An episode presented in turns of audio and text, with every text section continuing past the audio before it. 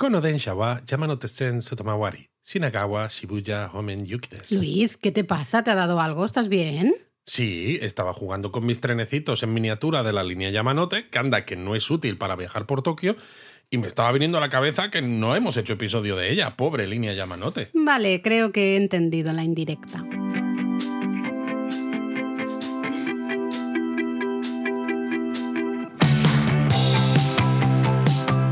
Bienvenidos a Japón a Fondo, El podcast sobre Japón de la mano de japonismo. patrocinado por Lexus, Experience Amazing. Oye, me ha gustado esto que hagas de la voz, aunque tenías la vocecita así como bajita, ¿no? Estaba intentando ponerla un poco nasal así, pero no me ha salido del todo. Shawa. Tienes que ponerla así súper nasal. Kama densha wa Con un din shawa. shitan desu. Yamanote Zen Sotomawari. Tsuki wa. Ay, bueno, seguro que los que habéis estado en Japón eh, os suena esto, ¿no? This is the Yamanote Line Train bound for, ¿eh? que también dice en inglés. ¿eh? Em, The doors on the left will open. The doors on the left side will open.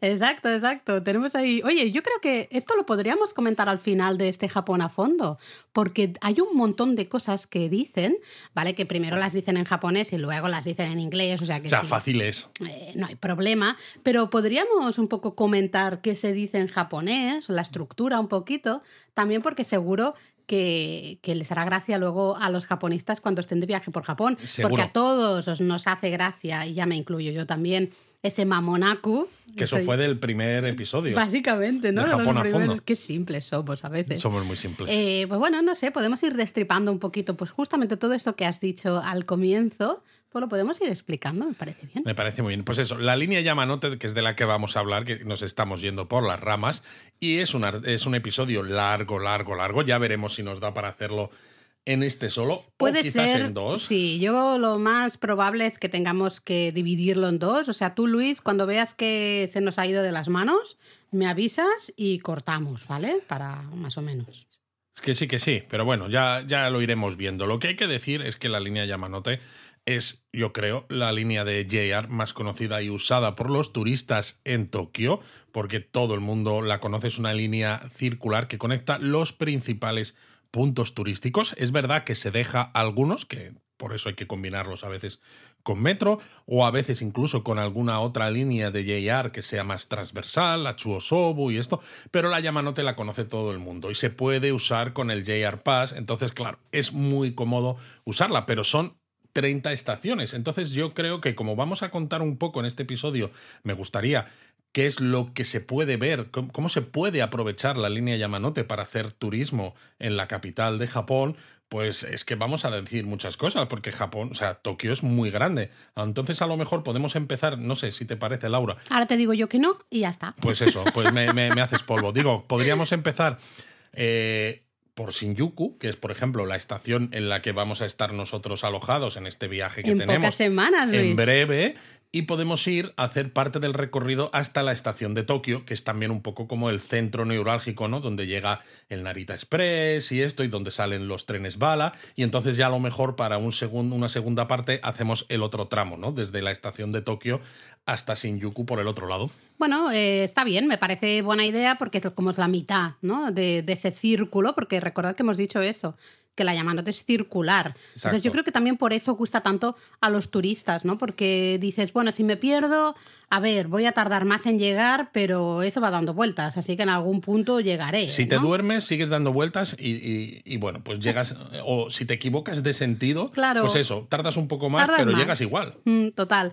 Bueno, tú lo has dicho, 30 estaciones y mucha gente se confunde a veces porque dice, es que es, el es un metro, el JR Pass sirve para el metro, porque están pensando en la línea Yamanote, ¿no? Eso es. Eh, uy, que me ha pasado en la boca, he dicho Yamanote.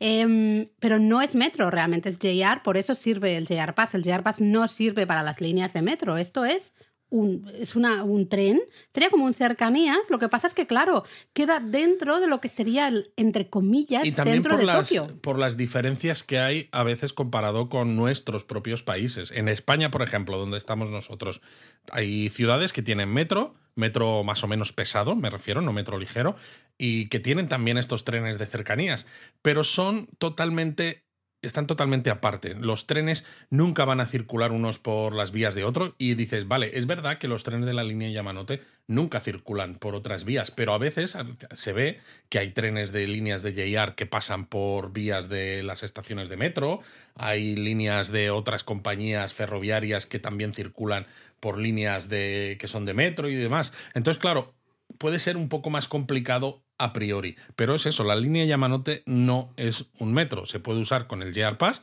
si, bueno, si tenéis una tarjeta Suica o una tarjeta Pasmo o alguna de las otras que son interoperables, que hay hasta 10 eh, que se pueden comprar en otras partes de Japón, como la Toika, la Ikoka, eh, varias de estas, esas se pueden utilizar tanto para la línea Yamanote como para el metro para pagar el viaje individual, pero en este caso sí que se paga el trayecto con el JR Pass, evidentemente, mientras lo tengas con validez, tú entras y ya está. Y viva la vida.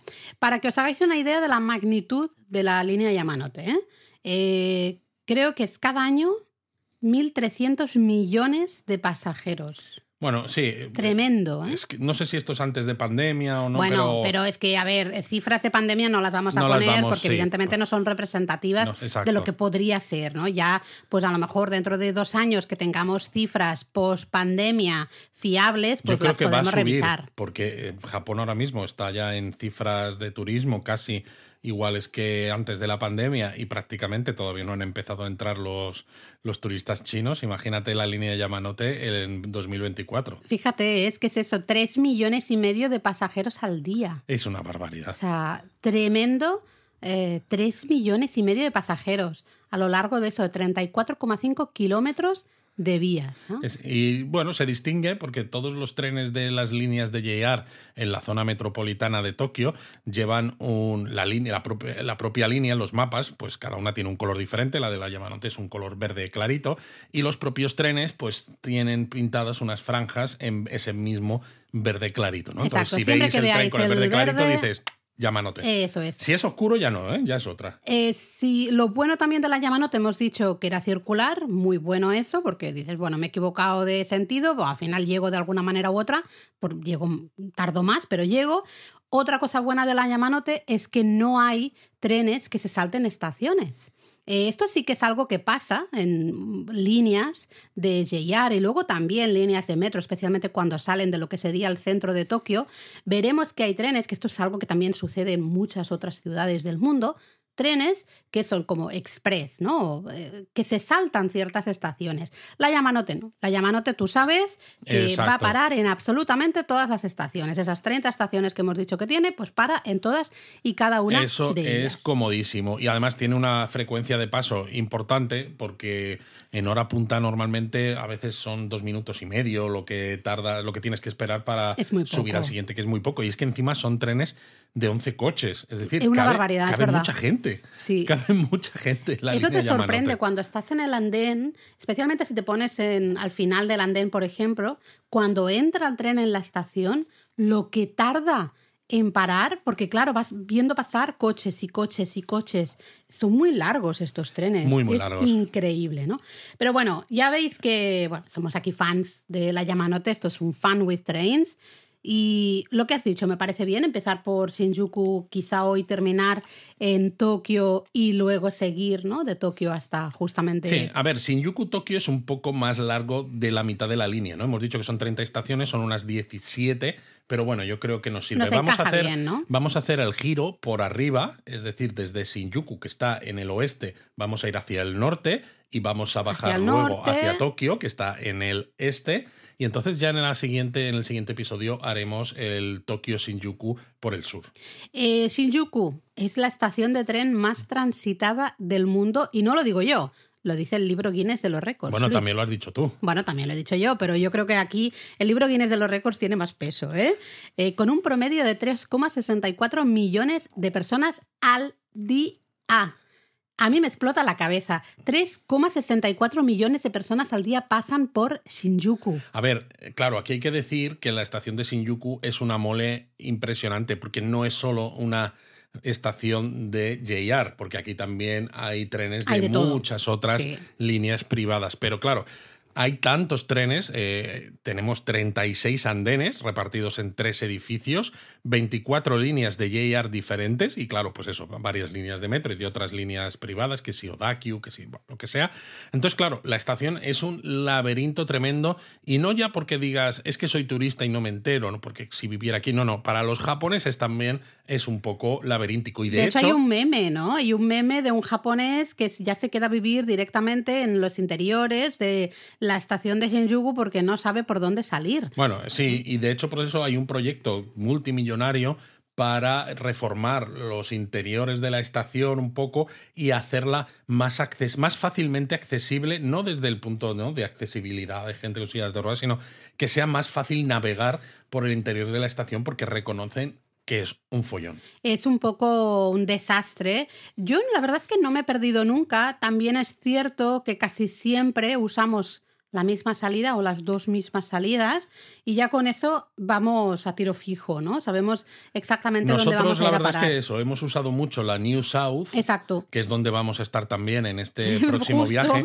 Y lo bueno es que aunque no uses la New South, justo esa salida está, en cuanto cruzas una de las calles principales del barrio de Shinjuku, ya tienes la entrada principal de sur de la estación que tiene el cartel grande, ¿no? Con los kanji que pone Shinjuku Station. Y claro, en cuanto entras por ahí, ya tienes el vestíbulo desde el que accedes a todos los, los andenes de los trenes de JR. Entonces es relativamente fácil, no perderse. Y a la izquierda tienes el, el mostrador de Odakyu, por ejemplo. Entonces yo creo que desde la salida sur, que justo enfrente tiene la nueva estación de autobuses también, ¿no? Y todo el centro este comercial Takashimaya y esto es relativamente fácil. El problema es que, claro, tú has dicho 36 andenes, ¿no? Un montón de líneas, 24 solo de JR, pero luego tenemos lo que has dicho, metro y tal. Pero es que ya no es solo eso, es, eh, hemos dicho, tres, eh, está dividida como en tres edificios, ¿no? en tres partes diferentes. Y todo a su alrededor son grandes almacenes, centros comerciales, también subterráneos. O sea, la parte subterránea de la estación es un laberinto. Ahí sí que me pierdo. Porque a veces dices, ya no sé cómo llegar a la estación desde aquí. O sea, estás en los bajos a veces del centro comercial Odakyu, o el de Keio, o el Lumine, o el el My Lord, hay un montón, el ¿no? El Isetán. Y ostras, es que dices, he perdido el, sentido de dónde está el norte, dónde está el sur, dónde está el este, dónde está el oeste, no sé dónde estoy. Además, tienen varias tiendas de electrónica también por los edificios, que si yo, de Basic Camera, Big Camera, un, un llamada Denki, eh, pues restaurantes de todo tipo. Es decir, todo lo que es la estación y los alrededores es casi una mini ciudad.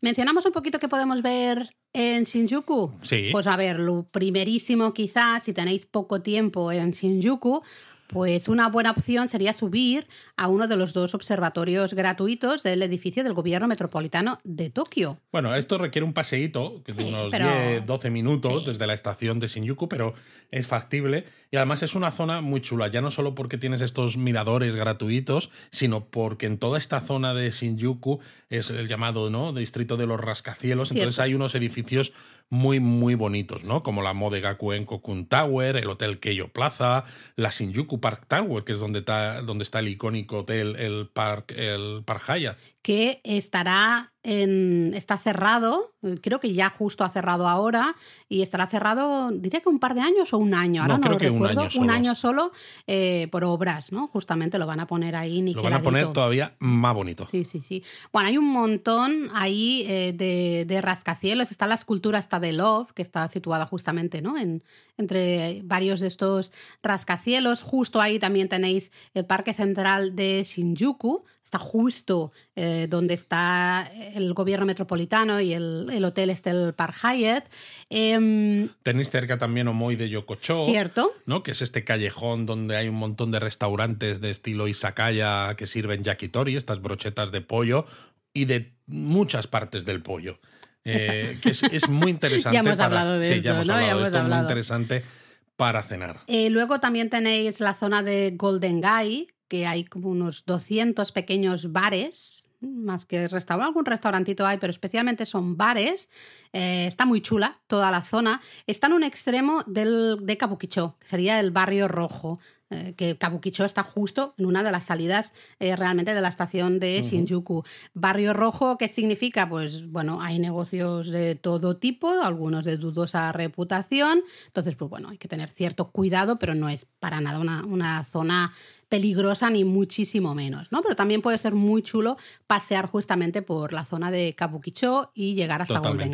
Si volvemos hacia la estación, pues tenemos, por ejemplo, eh, un callejón que se llama Mosaic Dori, que en Navidad es bonito porque tiene iluminaciones navideñas, o incluso la propia zona de las Southern Terras, ¿no? la nueva salida mucho. sur, Sí. que es la que hemos dicho que es la última que se, que se construyó con la ampliación de la estación y que es donde vamos a tener el hotel donde estaremos alojados, que ya también estuvimos allí en 2007, pues también tiene luces de Navidad bastante chulas. Y ya también en esta zona de pleno centro de Shinjuku está el famoso también parque Shinjuku Gyoen. Exacto, Shinjuku Gyoen, que estuvimos hace mucho tiempo y vamos a volver en este Vamos a volver en este viaje, efectivamente, a rehacer fotos y verlo con Momiji. Luego había varios museos interesantes. Hay un museo de las espadas con katanas. Había antes de la pandemia un museo de samuráis, ha cerrado, cerró por la pandemia. Estaba el Robot Restaurant, que también cerró por la pandemia, aunque ha, reabierto un- una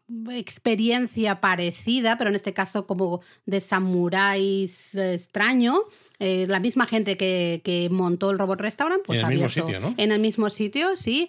Es decir, que es el lugar para ocio. Eh, cuando estáis por la tarde en Japón, especialmente si viajáis en invierno, que anochece muy pronto y muchos templos, santuarios, ¿no? Las visitas, las cosas están cerradas, muchas veces nos preguntáis, ¿qué podemos hacer? ¿No? Son las 5 de la tarde y Pues ¿qué hago? vete a Shinjuku y descubre todo el barrio este de noche, que es una pasada. Exactamente, con los neones. eh, Es que hay un Y ambientazo. además tenéis 200 millones de opciones de restauración, ¿no? Vamos. Más baratas, más caras, para Vamos. de todo. de todo.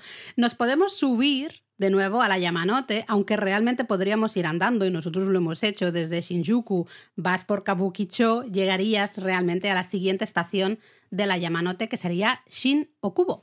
Shinokubo es conocido porque es el barrio coreano de Tokio. Y claro, como buen barrio coreano, pues está llena de tiendas que tienen merchandising de grupos de K-pop, ¿no? Parecido un poco a lo que ocurre en Harajuku, pero en este caso con fotos de Versión grupos coreana, exacto. coreana. Pero también, claro, hay muchas tiendas de cosmética coreana, Sí. pues que es muy, muy popular entre los japoneses.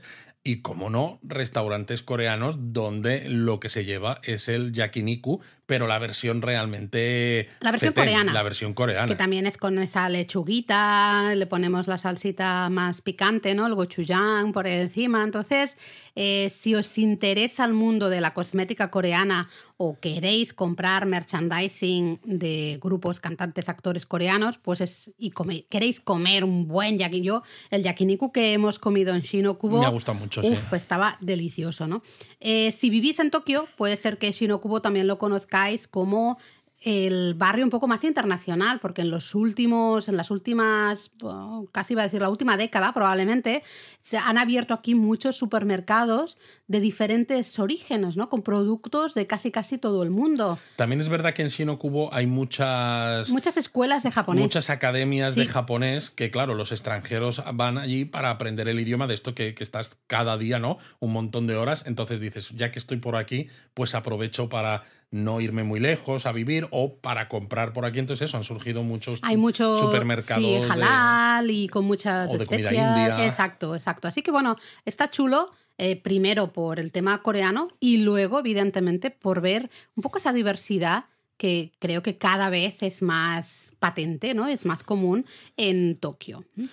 Subimos a la Yamanote otra vez y siguiente parada es Takada no Baba. Takada no Baba es un nombre curiosón. Eh, Si os resulta difícil decir Takada no Baba, pues podéis hacer como los tokiotas, que muchas veces dicen Baba Exacto. directamente. Baba. Aquí hay muchos restaurantes izakaya también, como, bueno, como en todo Tokio realmente, pero como también está cerca la Universidad de Waseda, eh, una universidad privada muy prestigiosa, que también está cerca de Shinokubo, pues también hay mucho ambiente estudiantil, Sí. evidentemente. Sí, totalmente. De hecho, recuerdo un paseo nocturno por Takadanovaba y había mucho ambiente estudiantil, ¿no? Mucho ambiente de gente, sí, sí, lo que tú has dicho, de, de muchos bares, pero pues eso, que si vamos nosotros ahora, pues eh, no encajamos del todo, ¿no? Por no encajamos del por todo. edades, ¿no?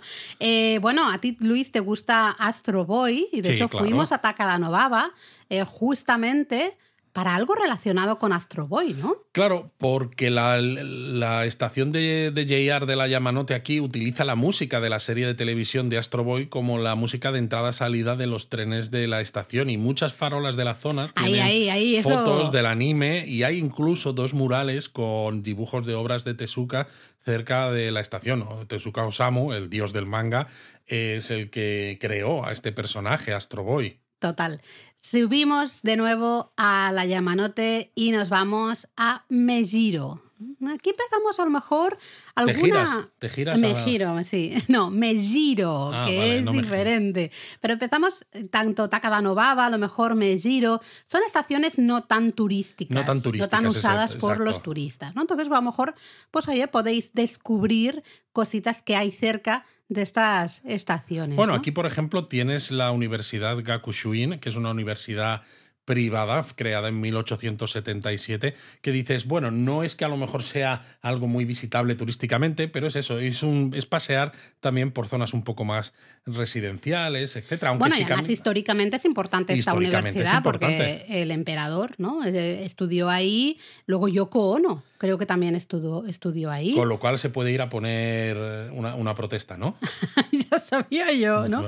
Yoko no es un desastre Y desde aquí lo bueno es que podéis ir andando, es un paseíto, pero se puede hacer si no estáis muy, muy, muy cansados, eh, hasta la Catedral de Santa María de Tokio, un lugar de extrema belleza, un Sí, a ver, fantástica. es como catedral, es la sede de la Archidiócesis Católica de, de Tokio, pero es un edificio precioso del arquitecto japonés Tange Kenso, el mismo que ha hecho el gobierno metropolitano de Tokio que hemos visto en la estación de Shinjuku, donde empezábamos el paseo, pues es, o sea, independientemente de si crees más o menos en estas cosas o si tu religión es otra, pero el edificio merece mucho la pena desde fuera, pero también desde dentro. Además está abierto, evidentemente, a todas las fes. eh, no hay ningún tipo, no te piden carné para entrar, ¿no? Digamos, me refiero, es un lugar de extrema belleza y lo que tú has dicho, tanto por dentro como por fuera, ¿eh? Es, es- a mí es me una pareció espectacular. moderna. Es una catedral moderna, pero en cambio cuando entras dentro eh, tiene mucha espiritualidad dentro por Sí. cómo juega también con la luz, cómo Exacto. juega con los materiales. Eh, de verdad que os lo recomendamos muchísimo, eh, visitar la catedral. Pero bueno, si volvemos a la estación de Melliro para volver a tomar la línea Yamanote, decíamos que estábamos en un par de estaciones que quizás no eran tan turísticas, pero justo llegamos ahora a otro de los grandes centros neurálgicos del oeste-noroeste de la capital de Tokio. Y, justa- y justamente, sí, Madre te mía, estás haciendo aquí un lío. Tengo un lío aquí. Eh, y justamente es otra estación laberinto. Estamos hablando de Ikebukuro, otra de las grandes estaciones de Tokio. Eh, bueno, tiene un montón de líneas urbanas, suburbanas. Bueno, es, líneas según el Guinness es la segunda Fíjate. estación más transitada del mundo. Detrás de Shinjuku, claro. Detrás de Shinjuku. Y de nuevo, al igual que Shinjuku, ya no es solo la estación en sí que sea una maraña de entradas y salidas y por aquí estas líneas, por aquí estas otras, por aquí estas compañías, por aquí el metro, por aquí. Luego es todo lo que envuelve a esa estación, que claro, son un montón de nuevo de centros comerciales y de grandes almacenes que eh, son tanto para arriba como para abajo, ¿no? También subterráneos. Y es que hay un momento Bueno, de hecho, que nuevo hay- que pierdes el sentido. Pierdes el sentido y de hecho hay entradas a las plantas subterráneas de los grandes almacenes desde los pasillos subterráneos de la estación, que está todo conectado. Es que hace, a veces no hace falta salir a la calle. Bueno, a veces no, no hace falta salir a la calle, ¿no? Y a mí en eso me explota un poco la cabeza porque dices, es que no he visto la luz del sol. O sea, estoy aquí, he ido a tal sitio a comprar Kit Kats, no sé cuántos, pero no he visto la luz del sol. He, he salido del metro, me he mantenido en el subterráneo, he entrado en la tienda subterránea. No, eh, bueno, en puedes salir metro, del metro tren. porque hay estaciones de metro, pero eso Sí, has sí, salido sí, del perdón, tren. perdón, de del tren, de la en Yamanote. Yamanote. Sí, ¿no?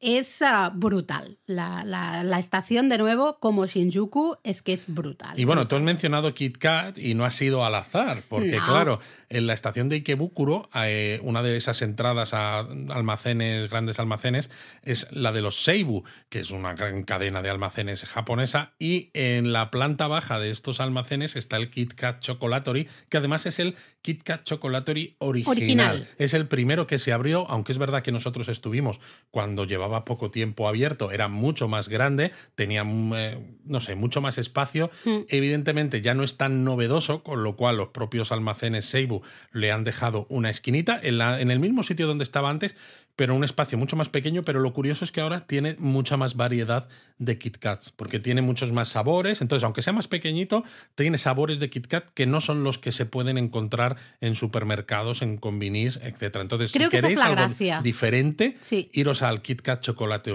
de los Seibu y Kebukuro, porque vais a flipar con los sabores que vais a encontrar. Pero es que yo creo que esa es la gracia, ¿no? Que en Kit Kat Chocolatory encuentra sabores completamente diferentes. Me gustan muchísimo más siempre los sabores de Kit Kat Chocolatory. Pero bueno, Ikebukuro, yo creo que el gran lugar que tenemos que recomendar en Ikebukuro es Sunshine City.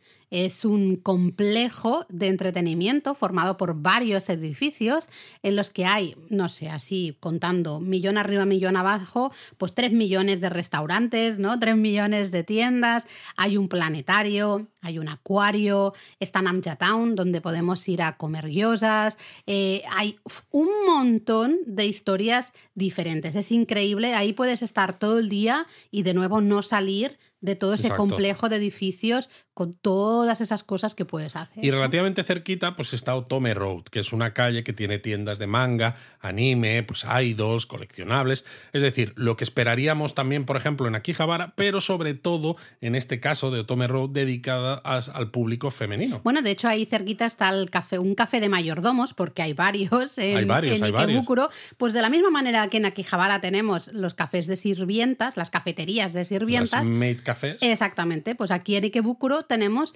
las cafeterías de mayordomos. Donde tú has estado, además. Yo estuve en uno y fue una experiencia muy curiosa. La verdad es que me gustaría repetirla por ya sabiendo un poco a lo que iba, porque claro, la primera vez que fui no sabía muy bien a lo que iba y me explotó un poco la cabeza, ¿no? Pero bueno. Luego ah. también tenéis el Tokyo Metropolitan Art Space, lo digo por los que sean un poco más culturetas, gafapastas, si queréis. Oye, ¿cómo que gafapastas? es broma, pero hay veces que, hay japonistas que nos preguntan, quiero ver teatro, quiero ver algún concierto, alguna cosa, ¿no? Algo que se salga un poco más de lo, que es el turismo habitual, pues mira, aquí tienes. Y esto es en un lado de la estación. Si volvemos hacia la estación y salimos por la salida oeste, ¿qué tenemos, Laura? Deja que piense. Me estoy viendo sentada. ¿Estoy, sí, estoy acertando? Creo que sí. Eh, justo el parque Ikebukuro Nishiguchi-koen. Exacto, el parque de la salida eh, oeste. Exacto, que lo vimos hace un montón, hashtag viejuner, un montón de años en una serie de televisión llamada Ikebukuro Westgate Park, justamente, y que la mucha gran parte de la trama se rodaba, se rodó justamente en esa plaza y ahí fuimos a hacernos la foto. Yo recuerdo que me senté en el mismo sitio que el protagonista. Que Nagase Tomoya.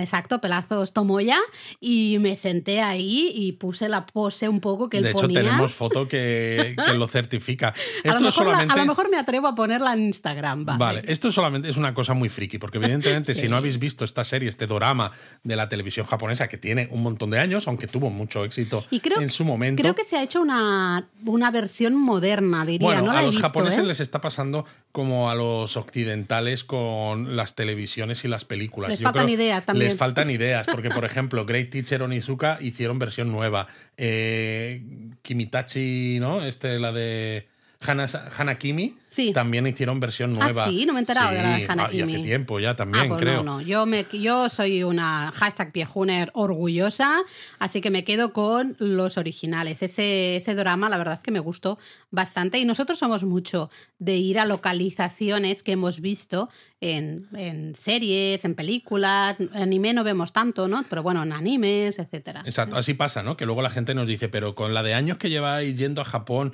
todavía os quedan cosas por hacer. Y es como, claro, si dedicamos el tiempo a ir a sitios que han salido en series de, televisión japonesa que nadie en España eh, o en Latinoamérica ha visto. Porque Pero es que, a ver, además este, este parque, bueno, es una plaza, la plaza es una plaza, Es una plaza normal y corriente. Lo que pasa es que es un punto de encuentro punto para de la gente local, ¿no? Sí. No es tan conocido porque, claro, está en el lado contrario donde está todo lo que hemos hablado antes, Sí. pero para la gente local sí que es, eh, bueno, pues sí se usa.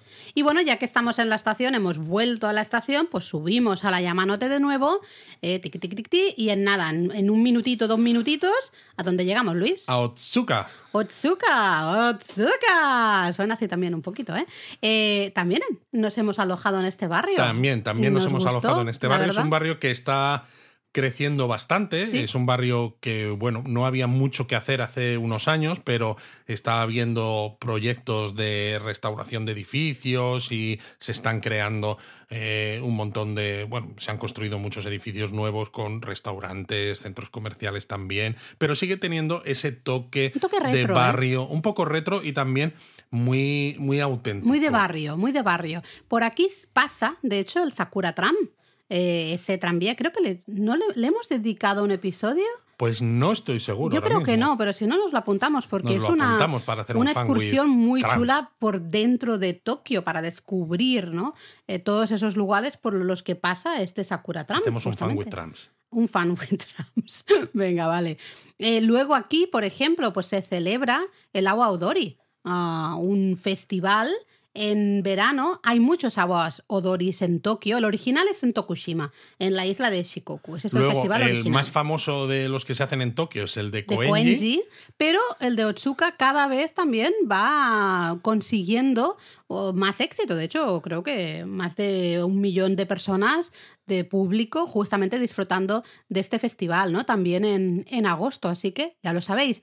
Y otras opciones, pues oye, yo el, creo que el mejor ramen picante que he comido en mi vida, el mejor tantamen, lo he comido justamente en Otsuka. Exacto, aquí tenéis el restaurante Nakiryu, que además tiene una estrella Michelin. Mm. Yo creo que es la manera más barata de comer en un restaurante estrellado y encima con un ramen riquísimo. Buenísimo. Bueno, con la panza llena nos subimos a la Yamanote, eso sí, cuidado, no quedaros dormidos porque mm, nos tenemos que bajar en la siguiente estación, que es Sugamo. Chugamo es, una, es un barrio también pues muy típico japonés en el sentido de que no tanto de turismo No. brutal, sino de del día a día, muy Sí. cotidiano Bueno, para los especialmente japoneses. muchos abuelitos y abuelitas. Y sobre todo muy popular entre la gente mayor, exactamente. Por eso recibe el sobrenombre del Harajuku de las abuelas. Bueno, porque las abuelitas, es que claro, tienen mayor esperanza de vida, ¿no? Las, las abuelitas japonesas, entonces vemos más bueno, las abuelitas. mujeres siempre tenéis más esperanza de vida que los hombres. Eh, y mira que no nos lo ponéis fácil, la vida no nos la ponéis fácil. Pero bueno,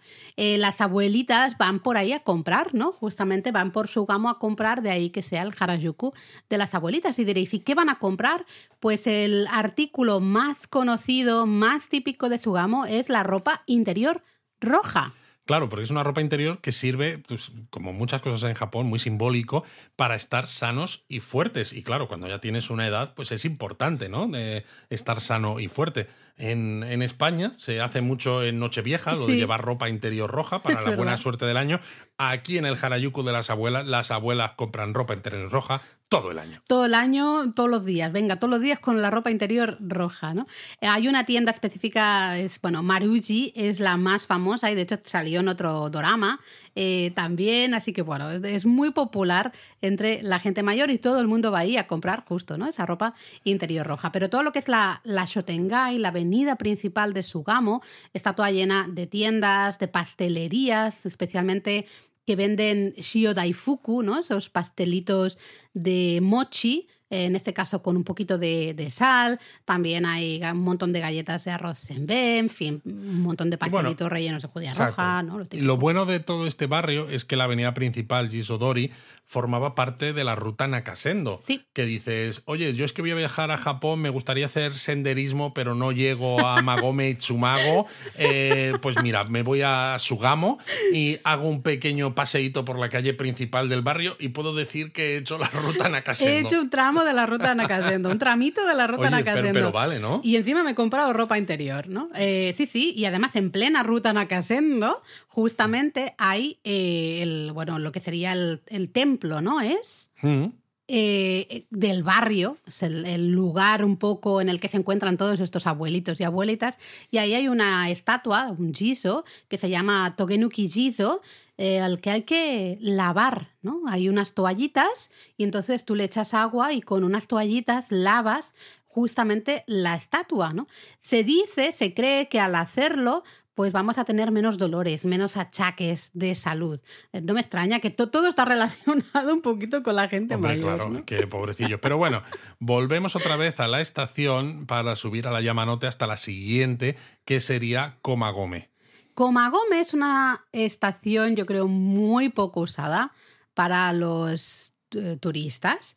Nosotros vamos a bajarnos en ella. Hombre, claro, nosotros porque siempre vamos eh, haciendo Al las revés, cosas ¿no? al contrario que la gente. No, Los turistas no bajan en Komagome, Pues nosotros, nosotros sí. sí. No, pero es que justo cerquito de, de cerquita de Komagome se encuentran los jardines Rikugien, que ya sabéis que reproducen en miniatura 88 escenas de famosos poemas waka, ¿no? Los poemas japoneses. Es un, un jardín de paseo típico, ¿no? Del periodo Edo, que está especialmente bonito justamente en otoño. Así que ya que viajamos a Japón en otoño, en, época de Momiji, pues vamos a ir a los Rikugien a ver qué Exacto. tal. Y también tenéis cerca los jardines Kyu Furukawa, con una mezcla de paisajismo occidental y Mm. japonés, con un jardín de cada estilo. Y bueno, el resto del barrio pues tiene varias calles comerciales, las típicas shotengai japonesas, que quizás no tengan nada de especial, pero precisamente como el barrio no es tan turístico, tienen ese toque de, de la vida cotidiana de los japoneses, con esas tiendecitas, por ejemplo, esas carnicerías con sus puestos al lado donde te venden las koroke, las croquetas eh, que hacen ellos mismos con su propia, con su propia carne. Y aquí también tengo algún sitio localizado de Nikuman, de Nikuman pero casero, ¿no? Los Oh, rico. los bollitos estos rellenos de carne, ¿no? Los bollitos al vapor.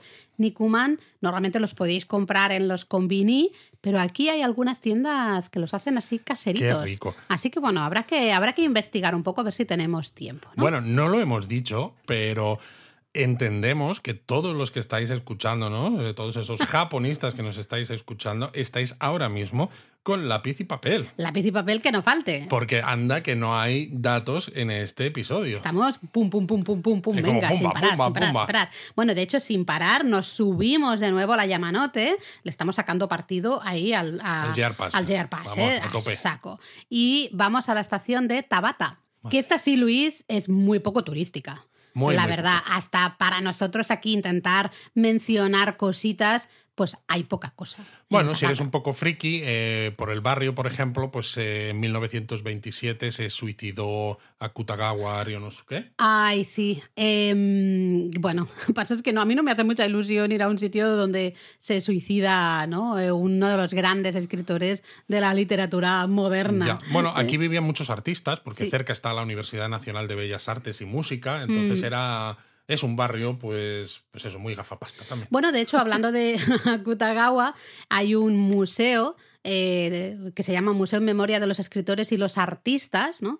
justamente en el que hay varias copias, manuscritos, algunas de las obras de Akutagawa y de muchos otros eh, artistas, bueno, escritores. Así que, pues para los que os interese la literatura, sí que puede ser un buen lugar. Y luego también el, que os interese un poco el mundo artístico, eh, ya no solo literatura, sino música, ¿no? Eh, justamente podemos pasear por la Universidad Nacional de Bellas Artes y Música, que tú decías, e imaginarnos un poco cómo era, especialmente comienzos, primera mitad del siglo XX, eh, que Tokio era eh, el lugar en el que llegaban absolutamente todas las influencias occidentales, donde se estaban, donde había esas reuniones, ¿no? Eh, donde la gente estaba probando eh, de escribir ciertas cosas, ver cómo, no sé, experimentando, explorando un montón de estilos diferentes, pues si os va este estilo, probablemente un paseo por Tabata os va a gustar.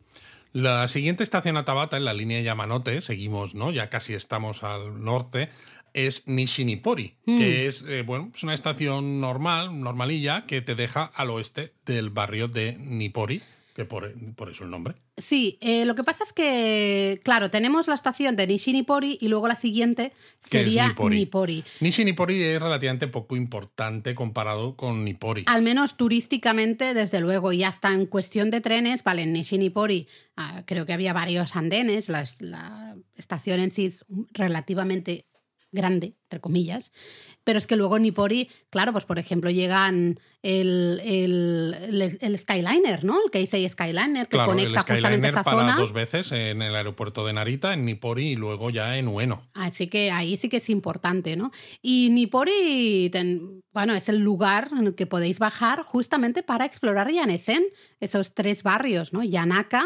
eh, Nezu y Sendagi, justamente. Entonces podéis pasear por Yanaka Ginza, esa calle peatonal, toda llena de restaurantes, tienditas, puestos de comida callejera, en fin, un lugar maravilloso. Tenemos episodio preparado justamente de Yanaka. Mm. Podéis ir al santuario Nezu, podéis ver eh, ciertas, eh, ciertos lugares históricos en Sendagi, en fin. Toda esta zona ah, merece mucho la pena ser explorada, la verdad. Y bueno, en Nippori también tienes cerca el cementerio de Yanaka, que es un cementerio que dices, "Mm, ¿de verdad un cementerio es un destino turístico? Hombre, mucha gente va a París al Père Lachaise, ¿no? Eh, que hay mucha gente famosa enterrada. Pues en Japón también.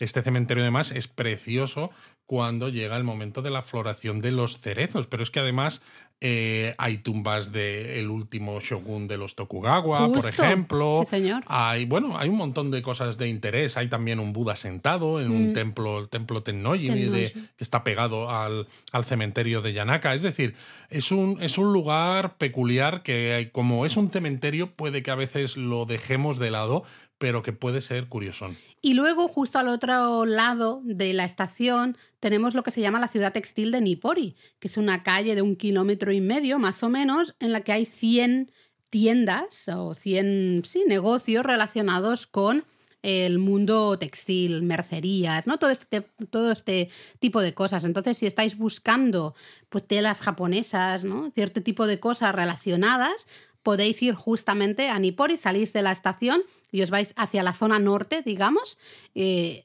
op- opuesto, digamos, a donde iríais para, para ver Yanaka, y ahí disfrutáis, eh, ya os digo, eh, más de 100 tiendas y negocios relacionados. Súper chulo. Desde Nippori nos iríamos a Uguisudani, que es un Ay, nombre sí. peculiar. Eh, Es una estación que abrió en 1912 y es una buena opción a veces para alojarse, porque está cerca de Ueno, Mm, que que sería la siguiente estación. que sería la siguiente estación, es decir, otro centro neurálgico de la capital japonesa, pero aquí pues los hoteles pues son un poquito más baratos y hay opciones para todos los presupuestos, algo más a veces que en la propia Bueno, que claro, es mucho más bulliciosa. Eso sí, cuidado con los hoteles, porque toda la zona cercana a la estación de Uguisudani está llena de love hotels, de esos hoteles del amor. Así que bueno, al menos si queréis alojaros en un love hotel, me parece estupendo, pero que ya lo, que, que sepáis a lo que vais, ¿no? Y que escojáis, en todo caso, una habitación bien divertida y bien chula. Eso. También hay- es un barrio con muchos artistas, pues, como decíamos en Tabata, porque bueno, hay un campus de la Universidad Nacional de Bellas Artes y Música, entonces bueno, pues puede ser interesante. Y claro, aquí lo conocido en Uguisudani, que es la hora. Bueno, también hay muchos restaurantes coreanos. Claro. Muchísimos, que de hecho nosotros también comimos aquí yakiniku, restaurantes coreanos, delicioso. Entonces, pues bueno, es un buen lugar en el que alojarte. Además, recuerdo que si cruzas la estación, tienes todo ese campo de vías ya de entrada Eso. a la estación de Bueno, a la siguiente estación que lo puedes cruzar, hay unas pasarelas peatonales y hasta puentes, lo podemos cruzar y llegar al parque de Bueno. Exacto, realmente. es una Entonces, manera también bueno, de entrar al parque de Ueno por- como por arriba, digamos. y muy directa, ¿no? Mm. Entonces, si subimos a la otra vez a la línea Yamanote desde Uisudani, la siguiente estación a la que llegaremos será Ueno, que es que en este caso además están súper pegadas. Sí, muy la estación cerquita. de Ueno es mucho más antigua que, que la de Uisudani, porque es del año 1883. Telita. Es de hecho de las más antiguas de Japón y se le conocía antiguamente como Puerta al Norte, porque desde aquí salían los trenes de vapor hacia la actual zona de Tohoku. Y de hecho, desde aquí empezó la línea de Tohoku Shinkansen, que luego, claro, se fue extendiendo hacia abajo hasta unirla con la estación de Tokio. Pero inicialmente la Tohoku Shinkansen salía de Ueno, porque eso es la puerta al norte. Qué chulo. Eh, desde aquí, bueno, lo más típico será el Parque de Ueno. Evidentemente, ese gran pulmón también de esta zona norte de Tokio. Eh, tenemos un artículo mm, bastante completo del Parque de Ueno. Podéis ver el templo, hay un templo, eh, bueno, hay varios templos, el más conocido sería el Kiyomizu Kanondo, por ejemplo, ¿no? con ese balcón desde el que especialmente en primavera podéis disfrutar de unas vistas maravillosas, de todos los cerezos en flor, del estanque, por ejemplo. Está el zoo también de bueno, nosotros no hemos estado en el zoo, pero es muy conocido. Es famoso por sus pandas, sobre todo. Em, es un Hay lugar... un templo con 84.000 estatuas de Jiso. Eh, bueno, es, es, muy interesante. La pagoda también, ¿no? Del, del, santuario del santuario Toshogu. Y luego al salir del parque tenéis justamente la calle comercial Ameyoko, que va paralela a las vías del tren, que está situada justamente entre Ueno y la siguiente estación, Okachimachi. Así que a lo mejor en este caso no vamos a subirnos a la Yamanote, os invito a ir andando por Ameyoko, este gran mercado, ¿no? Un poco mercadillo, calle comercial, llamémosla como queráis, eh, y llegamos justamente a Okachimachi, que sería justo la siguiente estación de la Yamanote. Exacto, una estación de 1925 con unos 68.000 pasajeros diarios, que dices, bueno, no es tan importante, pero bueno, eh, tienes por ejemplo la tienda Takeya, que es una tienda de descuentos, la más antigua que hay en Tokio. Entonces, para los que queráis buscar algún chollo sin gastaros mucho dinero, pues oye, podéis buscarla en Okachimachi. De todas maneras, eso, toda la zona de eh, Ameyoko es brutal. La parte quizás más cercana a Ueno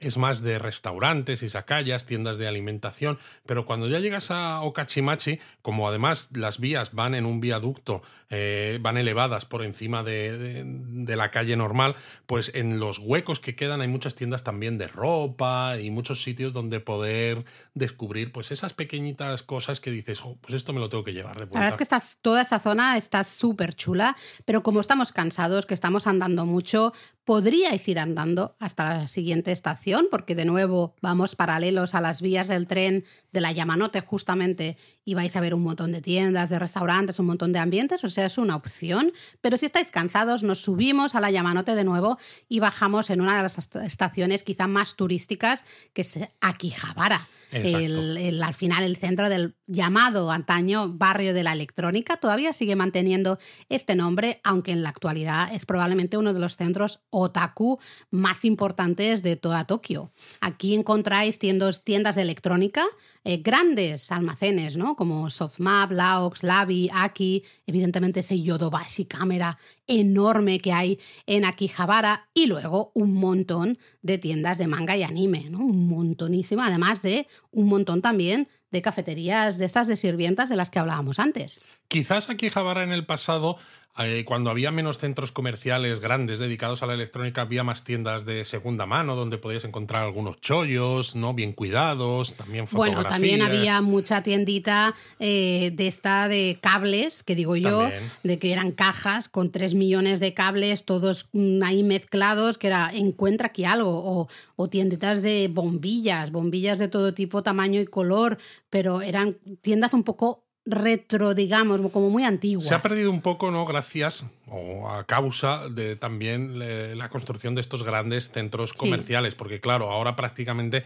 es que es muy difícil competir contra, contra estos grandes y ese Yodobashi Camera que hay prácticamente pegado a la estación es gigante. Enorme. Pero enorme, bueno, enorme. ¿qué más tenemos por aquí? Pues bueno, a, a mí Yo por creo que es el lugar para pasear Para de noche, pasear. disfrutar de esos neones. Aquí además las tiendas abren muy tarde por la mañana, lo que significa que abren hasta tarde por la noche. Bueno, y aquí hay un mandaraque muy grande. Hay un Mandarake muy grande, un Don Quijote muy grande, está el Tokyo Anime Center, hay un montón de tiendas que, bueno, yo no soy muy fanática del manga y el anime, entonces no las eh, hay un sex domino de tanto. siete plantas. Sí, que de hecho ah, sí que lo visitamos, fuimos subiendo por las escaleras mecánicas y me hizo mucha gracia porque en algunos sitios, ah, bueno, había fotos de clientes satisfechos, estaban muy sonrientes los clientes y sitios con esas cortinitas, ¿no? Que te decía, por aquí eh, solo mayores de edad, por aquí mm, solo hombres, por aquí solo mujeres. Eh, me pareció mm, bastante interesante. Y luego de aquí lo que más recuerdo es el gyukatsu, un riquísimo gyukatsu que nos tomamos en Ichi-Nissan, que hicimos una hora de cola, pero lo Sí, mereció, pero ¿eh? la mereció la mereció. pena. Al final, el gyukatsu es una especie de filete de ternera empanado. ¿No? Es como la versión de ternera del tonkatsu, que el tonkatsu es de cerdo. Y además, si vais eh, los domingos por aquí, Javara, la avenida principal, Chubodori, está cerrada al tráfico normalmente de una a 6 de la tarde, una cosa así, con lo cual podéis ver el barrio pues desde una perspectiva diferente, porque caminar por medio de la calzada, pues tiene su puntillo cuando estás en Akihabara. Totalmente, eh, vamos, eh, total. Especialmente si vais que ya está atardeciendo y esos neones van cogiendo fuerza, todavía es peatonal la zona, lo vais a disfrutar muchísimo más. Pero bueno, después de explorar Akihabara, nos subimos de nuevo a un tren de la línea Yamanote y nos vamos a la siguiente estación que es Kanda. Estamos a punto ya de llegar al final de esta mitad del camino. De hecho, de nuevo, desde Akihabara hasta Kanda podríamos ir andando perfectamente. Se puede hacer andando, pero aquí, bueno, pues estamos haciendo eh, un poco el trayecto de la Yamanote, así que nos subimos a ella. Quizá una de las cosas más conocidas en Kanda será justamente el santuario Kanda Myojin, que es uno de los santuarios más antiguos de Tokio. Supuestamente, el santuario original fue construido en el año 730 ¿eh? y está dedicado, de hecho, a dos de los siete dioses de, de la fortuna, Em, además de otro dios que ahora Masakado creo que se llama, eh, tiene uno de los grandes festivales también de Tokio, en fin, es un lugar interesante también para fijarnos en las tablillas EMA, que en muchos casos aquí están decoradas con figuras de anime y de manga, pero que están dibujadas por la gente. La gente compra bueno, esos, este santuario aparecía en el anime Love Life y se hizo muy popular por eso, porque sale en el anime y se ha convertido un poco en el santuario de otaku por excelencia, ¿no? Cualquier persona que ya no solo del anime de Love Life, sino de cualquier otro que quiera ir a pedir algo relacionado con anime o con manga, ¿no? Pues quiero ser un gran mangaka en el futuro, pues suele acudir a este, a este santuario. Luego cerquita tenemos la antigua estación de Manseibashi, que ya no funciona ¿no? como estación, pero sí que se ha recuperado eh, parte de lo que sería el complejo del edificio de la antigua estación. Y hoy encontramos aquí un centro comercial que se llama, bueno, no sé cómo se pronuncia, yo lo llamo Mag Ecuté, que va paralelo al río y está súper chulo. Tienes un montón de tienditas, todas en lo que serían los bajos de, de las líneas del tren. Eh, muy, muy chulo. En el pasado había una cafetería ha ido cambiando de nombre, también en la parte de arriba, entre justo entre las vías, donde te puedes estar tomando algo y viendo pasar los trenes, ¿no? los trenes que van y vienen. Está súper, súper chulo. Y además, en toda esta zona podéis ver también la Catedral de la Resurrección de Tokio, que es la sede de la Iglesia Ortodoxa japonesa, y hay un museo relacionado con las telecomunicaciones. Entonces, bueno, si os, os interesa un poco este tema, pues también os lo recomendamos. Y, bueno, eh, antes de ir a la siguiente estación, enfrente del Kanda Myojin tenemos el Yushima Sheido, que es un, un templo dedicado a Confucio. Sí, la verdad es que le debemos un, un, artículo a ese templo porque es muy curioso, bastante diferente de la arquitectura de los templos budistas, ¿no? Al final que podemos encontrar por todo Japón. Se nota que no lo, hemos, no lo hemos escrito el artículo todavía porque no es nada conocido todavía entre, los turistas. Y bueno, nos subimos de nuevo a la Yamanote y nos bajamos a la que será la última estación en el día de hoy, que es la estación de Tokio, justamente la estación central de la ciudad. Esto a veces a la gente le lía un poco cuando hablamos de eh, llegas a Tokio, la gente dice, ya, pero ¿a qué estación llego? No, es que llegas a la estación de Tokio. Es que se llama así, Tokio X, estación de Tokio. Es, bueno, no es la más concurrida, pero sí es una de las más importantes, no solo porque para la línea Yamanote, paran muchas otras líneas de JR, para el Narita Express, paran líneas de metro y sobre todo aquí comienzan los trenes bala, tanto los que van hacia el este, como por ejemplo, pues la línea Tohoku, este y norte, ¿no? La línea Ni Yoetsu hacia Niigata, etcétera, o los que van hacia el oeste, como la línea Tokaido, Sanyo y demás, ¿no? Desde aquí parten un montón de trenes al día, que es una barbaridad de gente.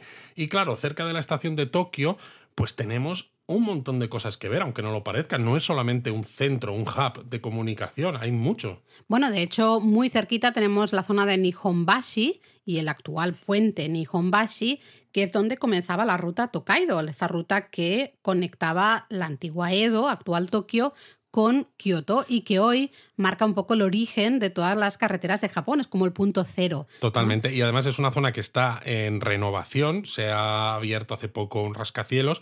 Y os decíamos en un japonismo mini reciente de otro Japón a fondo que se ha empezado a construir ya la Tokyo Torch Tower, una torre que en 2028 cuando se inaugure será la más alta de Japón, el edificio más alto de Japón con 390 metros de altura, es decir, que toda la zona de Nihonbashi merece la pena ir echándole un vistazo porque va a estar a tope. Luego el propio edificio de la estación podríamos estar todo un día disfrutando de la parte, los, la parte baja, ¿no? la parte subterránea del edificio, todo lo que hay en los alrededores.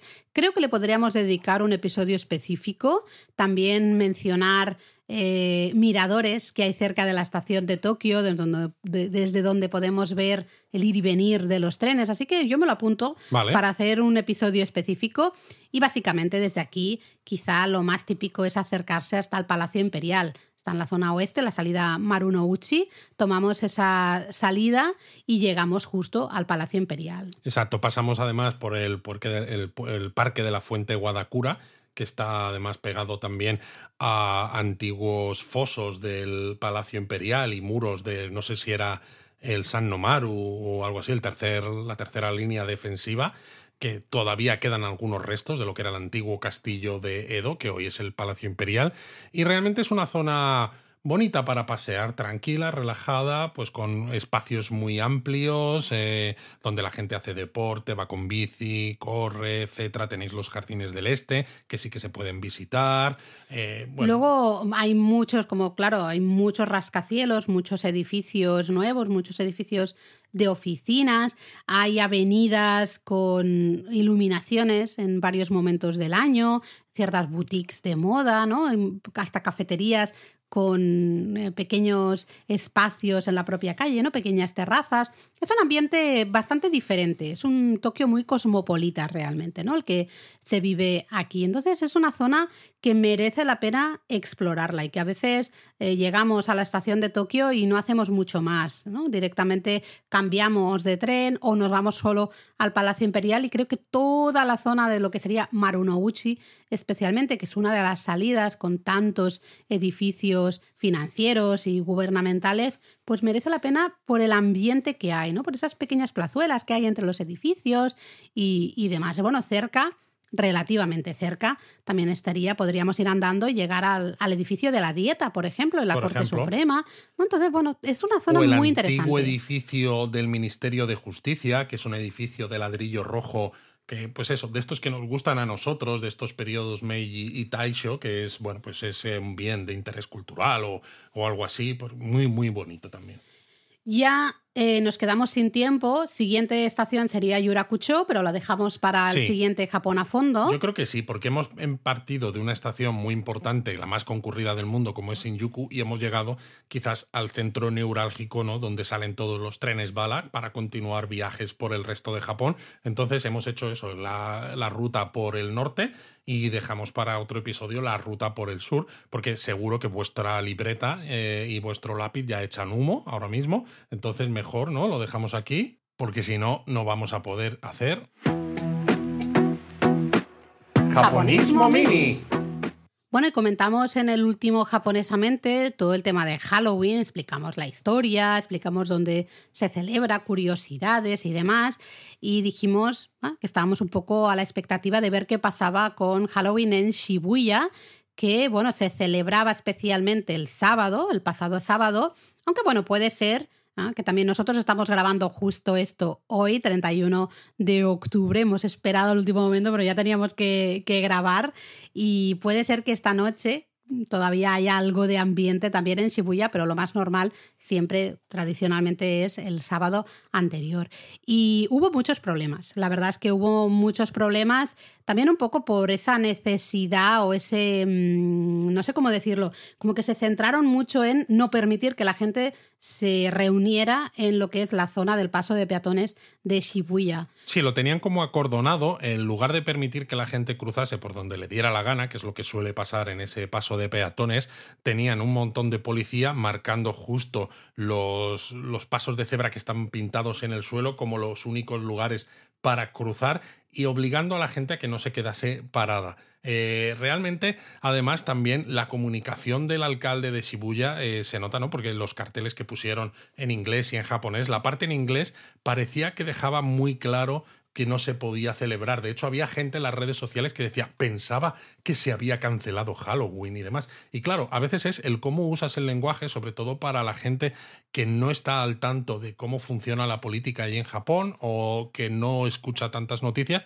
porque realmente la fiesta de Halloween que se hace en Shibuya y que se iba, venía haciendo desde hace años no es una fiesta formal, no hay una organización detrás que presente un plan de fiesta y que los, los políticos, ¿no? las autoridades, tengan que aprobar, con lo, con lo cual lo único que podía hacer el barrio de Shibuya era lo que han hecho era prohibir la venta y el consumo de alcohol, pero en la zona central de Shibuya, alrededor de la estación y del paso de cebra, que fue bastante ridículo de todas maneras, porque veíamos en las redes sociales a mucha gente decir, es que caminas 10 minutos y te encuentras con vinis que sí que te venden alcohol y estás en zonas residenciales donde ahí ya no hay prohibición de beber en la calle y casi ha sido peor porque en la zona centro de Shibuya no es una zona residencial, es una zona de ocio, con restaurantes, con tiendas. Que la gente beba por allí puede ser un problema de orden público, quizás, pero no molestas tanto a los residentes. Como prohibieron beber ahí y había policía, la gente se fue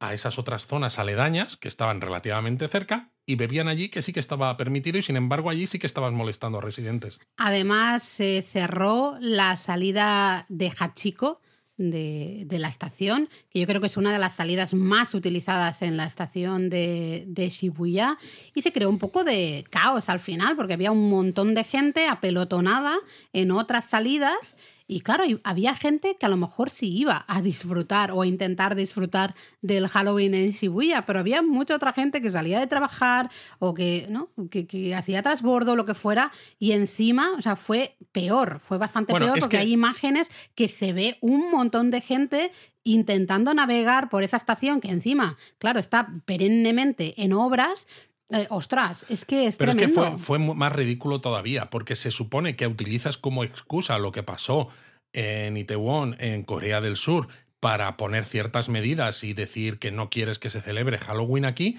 y entonces resulta que evitas que la gente se junte en unos espacios al aire libre que son muy amplios, como es la zona del paso de peatones de Shibuya, y entonces lo que haces es convertir el interior de la estación en una ratonera, cerrando una de las salidas más grandes y más importantes y haciendo que lo contrario de lo que, de lo que pretendes, porque lo, ¿no? si, si te preocupaba la acumulación de gente en sitios con espacios reducidos, pues, joder, pues es que hicieron justo eso. O sea, no se entiende en absoluto. De hecho, incluso hasta tapiaron, o sea, pusieron unas vallas alrededor de Hachiko con unos carteles que decían, no puedes ver Hachiko desde el 28 de octubre hasta el 1 de noviembre. es como, ya, ya lo veo que no. ya sabemos que está Hachiko ahí. Y la gente japonesa que suele quedar en Hachiko, que se vea o no la estatua del perrito, no va a significar que no vayan y no digan nos vemos en Hachiko, porque no lo ves, pero sabes que sigue estando allí. Fue todo muy ridículo. Y lo bueno, al menos para mí, es que no hubo grandes altercados, que dices, eso está bien, pero la gente siguió yendo. A la gente le gusta seguir disfrutando de la vida, de juntarse con otras personas, de disfrazarse y de, bueno, pues de tener un momento de, de, esparcimiento y de ocio. Sí, vimos bastantes fotos, especialmente en Twitter o en X, como sea que se llame ahora, eh, de gente disfrazada, aunque en muchos casos sí decían que es verdad que el ambiente no era el de otros años, ni muchísimo menos. Queda ver qué sucede, que repito, estamos grabando esto el 31 de octubre, pues ahora en un ratito empezaremos a ver si ha habido algo más de movimiento hoy.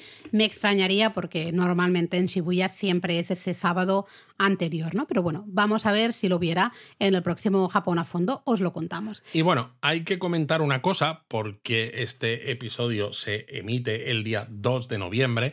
Eso significa que el descuento que tenemos del 10% en el precio con Air France para viajar a Japón desde España está ya activo. Ya lo tenemos activo. Si no sabes de qué te estamos hablando, pues eso es que no te has apuntado a nuestra newsletter, porque ahí desde luego es donde lo ponemos, el primer lugar en el que lo ponemos, y luego también lo hemos puesto en las redes sociales. Exacto, lo único que tenéis que mirar es eso, eh, cuál es el descuento, porque cuando vayáis a comprar un billete de avión a Japón, pues a la hora de pagar, justo antes de proceder al pago, añadís ese descuento, ese código de descuento y os va a hacer un 10%. La compra de los vuelos se hace desde ya hasta el 31 de diciembre, es decir, el descuento va a estar funcionando, aunque hay descuentos limitados, así que yo que vosotros iría rápido, eh, desde ya hasta el 31 de diciembre, pero sirve para vuelos hasta el 31 de marzo. y teniendo en cuenta que la Semana Santa en 2024 es justo la última semana de marzo, es decir, el domingo de resurrección es el 31 de marzo, pues es que es fantástico, porque podéis viajar en Semana Santa comprando los billetes ya con un 10% de descuento. Creo que es un planazo. Dicho esto, nos vamos a algunos comentarios. Como siempre, sabes que me gusta leer algunos comentarios.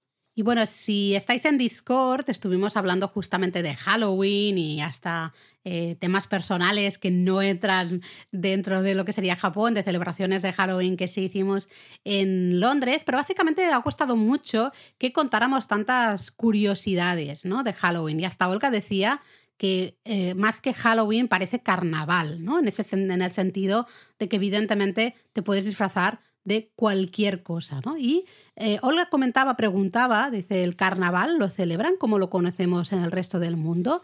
Y la verdad es que no. En Japón no se celebra carnaval y quizá por eso justamente Halloween pues acepta tantos eh, disfraces diferentes. Bueno, Halloween de todas maneras en cualquier país del mundo. Ya ha evolucionado. Aunque celebren ¿eh? carnaval también hace, también son fiestas de disfraces realmente.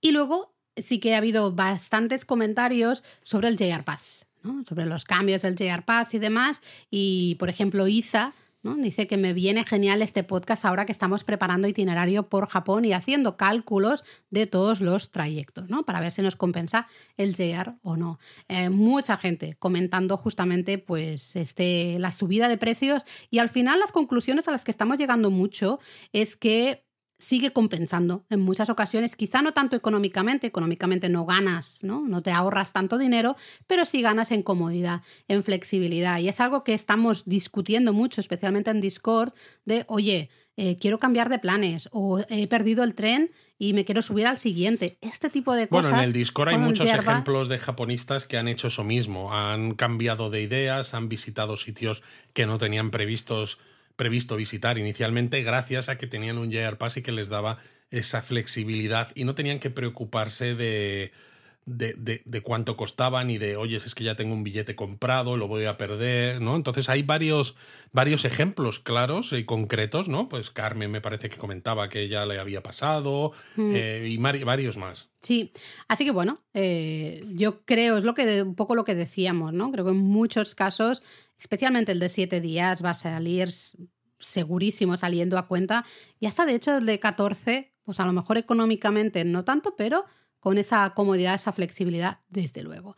Em, nos vamos ya con la palabra del día y hoy más que palabra quizás será una frase, porque tú has empezado con ese anuncio ¿no? de la Yamanote, que decías, esto es un tren de la línea Yamanote, y normalmente después de esto en, cada estación, cuando sale el tren de la estación y te anuncia eh, cuál es la estación siguiente, ¿no? Por ejemplo, va a decir algo parecido a esto, ¿eh? Seki wa Shinagawa, Shinagawa, Odeguchi wa Migigawa des. Luego sigue hablando la señora. Shinkansen, pero... Tokaido-sen, Yokosuka-sen, Keijin Tohoku-sen, Oimachi Kamata Homen, Keikyu-sen wa Onorikai des. Eh, esto lo, a lo mejor lo podemos dejar para otro. Yo me centraría en el Odeguchi wa Migigawa. Hmm, ¿Qué significa esto? Porque esto lo vais a escuchar no solo en la línea Yamanote, lo vais a escuchar en trenes por todo Japón. Sí, vais a escuchar Odeguchi wa Migigawa des o Hidarigawa des. Exactamente, Odeguchi wa Hidarigawa des. ¿Qué será esto? Pues fijaros, Odeguchi es la salida. ¿eh? Le ponen el O honorífico de respeto o de Gucci, de Gucci salida. O de Gucci va Migi gawa des Migi. ¿Qué será esto de Migi, Luis? Pues Migi es derecha. Derecha. ¿Y Hidari gawa? Hidari es izquierda. Exacto. Entonces, Odeguchi wa Migi gawa des. La salida es por la derecha, es decir, se van a abrir las puertas de la derecha.